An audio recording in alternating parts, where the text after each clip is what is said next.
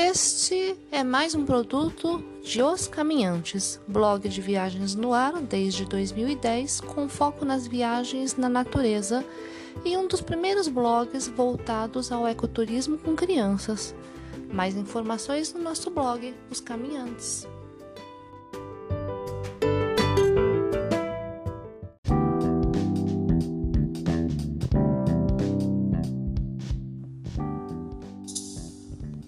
Olá, bem-vindo de volta para mais um podcast dos Caminhantes. Este mais um produto dessa empreitada familiar e você já sabe.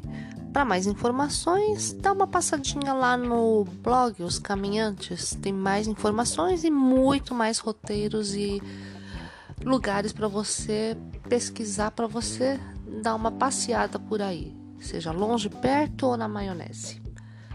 Hoje a gente vai para o Canadá. Isso mesmo, uma viagem que a gente fez em 2018. É, tem algumas coisinhas, né? Bastante, bastante até no blog. E eu comentei, é, eu comentei, eu fiz o episódio, deixa eu ver, 32 lá na Season 2, tá? É, sobre os, o nosso roteiro no Canadá.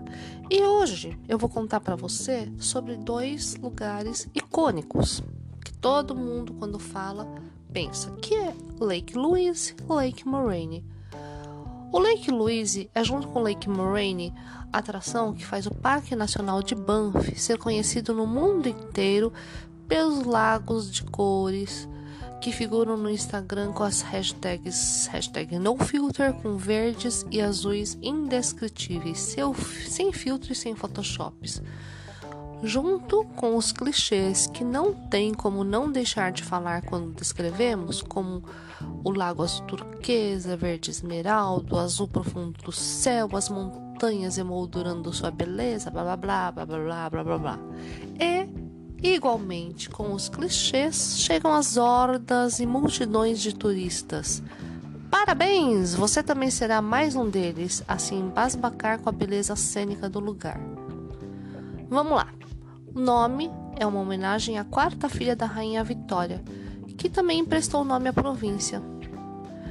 A gente acordou tarde, estava menos pior que o primeiro dia no acampamento Lake Louise quando a gente visitou Johnson Canyon, mas ainda assim estava frio e chovendo leve. A gente já tinha entendido que tinha que chegar cedo para conseguir estacionar o carro, mas o estacionamento estava cheio, mesmo chegando mais cedo que no dia anterior. E os guardas disseram que a gente tinha que pegar o shuttle bus. Aí a gente desceu até o estacionamento da Great Divide, que eu não tinha ideia do que se tratava tratava até quando eu fui escrever o post lá no blog, né? Que, é, que tinha uma plaquinha lá. É, é uma cordilheira de, ou limite natural de terreno elevado que separa as bacias de, de drenagem de um continente. E de lá a gente atravessou a rodovia e pegamos uma trilha bem pequenininha, no máximo um quilômetro. E aí a gente foi até o Lake Louise. Tava cheio com bastante gente um dia claro, né? Tava bem clarinho e bonito e rendeu boas fotos e uma boa caminhadinha lá. Fomos até o outro lado da margem do lago, onde tem uma prainha, é, uma caminhadinha bem tranquila, não dá para chamar de trilha. Eles chamam de Lake Louise Lake Shore, 2 quilômetros de ida e a mesma distância de volta pela margem direita do lago.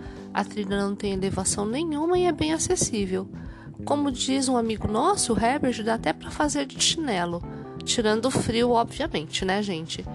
De lá é que começam as trilhas, mas a gente não subiu porque achou que mesmo com a beleza do lugar seria a, a mesma visão do lago, só que mais de cima, óbvio, né? Do lado esquerdo ou do direito.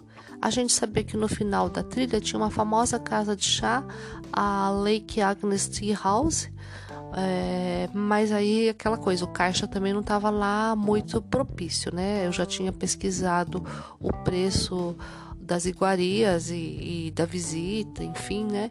E a gente achou que não ia valer a pena. A gente viu também turistas andando de, cano andando de canoa, mas a gente não optou pelo passeio. O aluguel de canoa, segundo o Lonely Planet, estava na época custando 45 dólares canadenses. É. Viagens, assim como a vida, são feitas de escolhas, não é mesmo? Lógico que a gente entrou no Fairmont Chateau Lake Louise, um luxo, porque ele é aberto para visitação pública. É, e é de graça. Olha só, olhar não custa nada. Por enquanto, né? Nesse lugar as trilhas do Lake Louise. Uh, a Lakeshore Trail, uh, um quilômetro e meio, one way, né? Então, e de volta. Do Chateau Lake Louise, mais curta, mas mais difícil, 3,4 quilômetros. Vai do Lago Mirror, Lake Mirror, até Lake Agnes Tea House, andar mais 1,6 é, quilômetros até o mirante Big Beehive e chegar até Place of Six Glacier, que a gente não fez nada disso, certo? Do Chateau Lake Louise pela beira do lago, 5,6 km de ida e Consolation Lake Trail, 6 km e de volta. Vou falar um pouquinho sobre o Fairmont Chateau Lake Louise. É um opulento hotel nas margens do Lake Louise e foi construído pela Canadian Pacific Railway em 1890, reformado em 1925 e 2004. Coisa que a gente só vê em filme, né? É, fiz uma brincadeirinha na época e levantei quanto seria uma diária no hotel, né? É, na época eu achei disponibilidade só dali para dois meses. Gente, a gente é pobre mesmo, né? Uma diária para dois adultos custaria um módico 654 dólares canadenses. Essa pesquisa foi feita em agosto de 2019, quando eu estava escrevendo o post. A gente fez o que deu para fazer, que era circular lá dentro, olhamos lojinha, tiramos foto e foi só. Passamos mais ou menos umas duas horas e meia, quase três horas e quando a gente estava descendo pro acampamento, né? A gente estava acampado no Lake Louise, o acampamento do Lago Lake Louise, né? E a gente foi surpreendido com vagas no estacionamento pro Lake Moraine. E resolvemos entrar rápido antes de perder a vaga. Que falo daqui a pouquinho.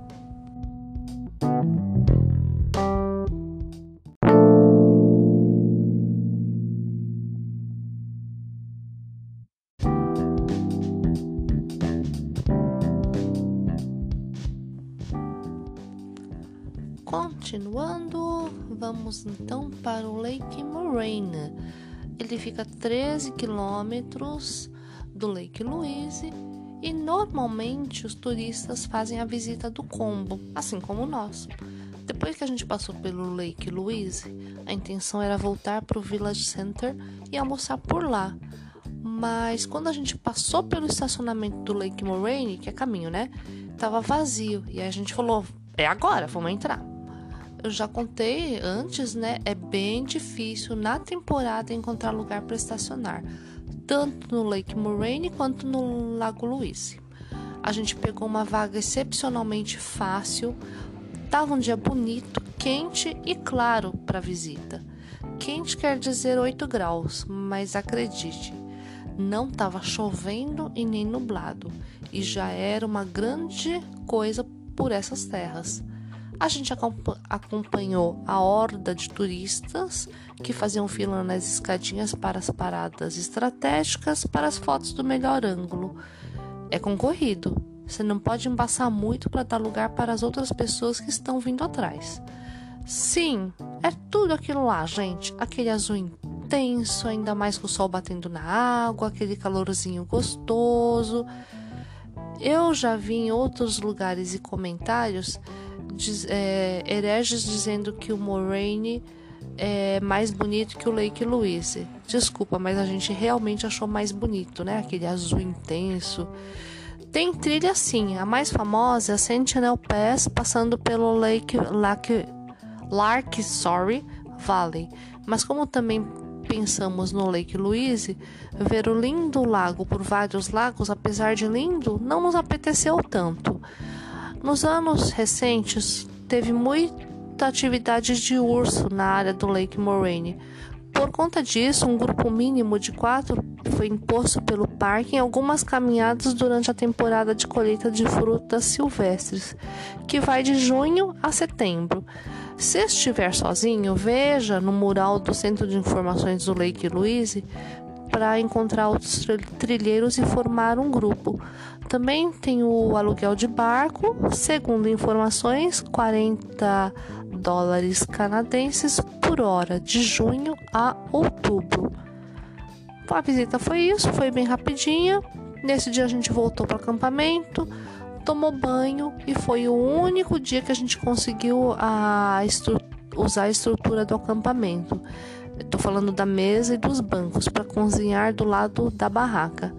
A partir desse dia, o cenário mudou completamente, mas é assunto para um outro podcast. Do blog eu já contei, tá bom? Por hoje é só. Fiquem com Deus. Um grande beijo para todo mundo e até a próxima.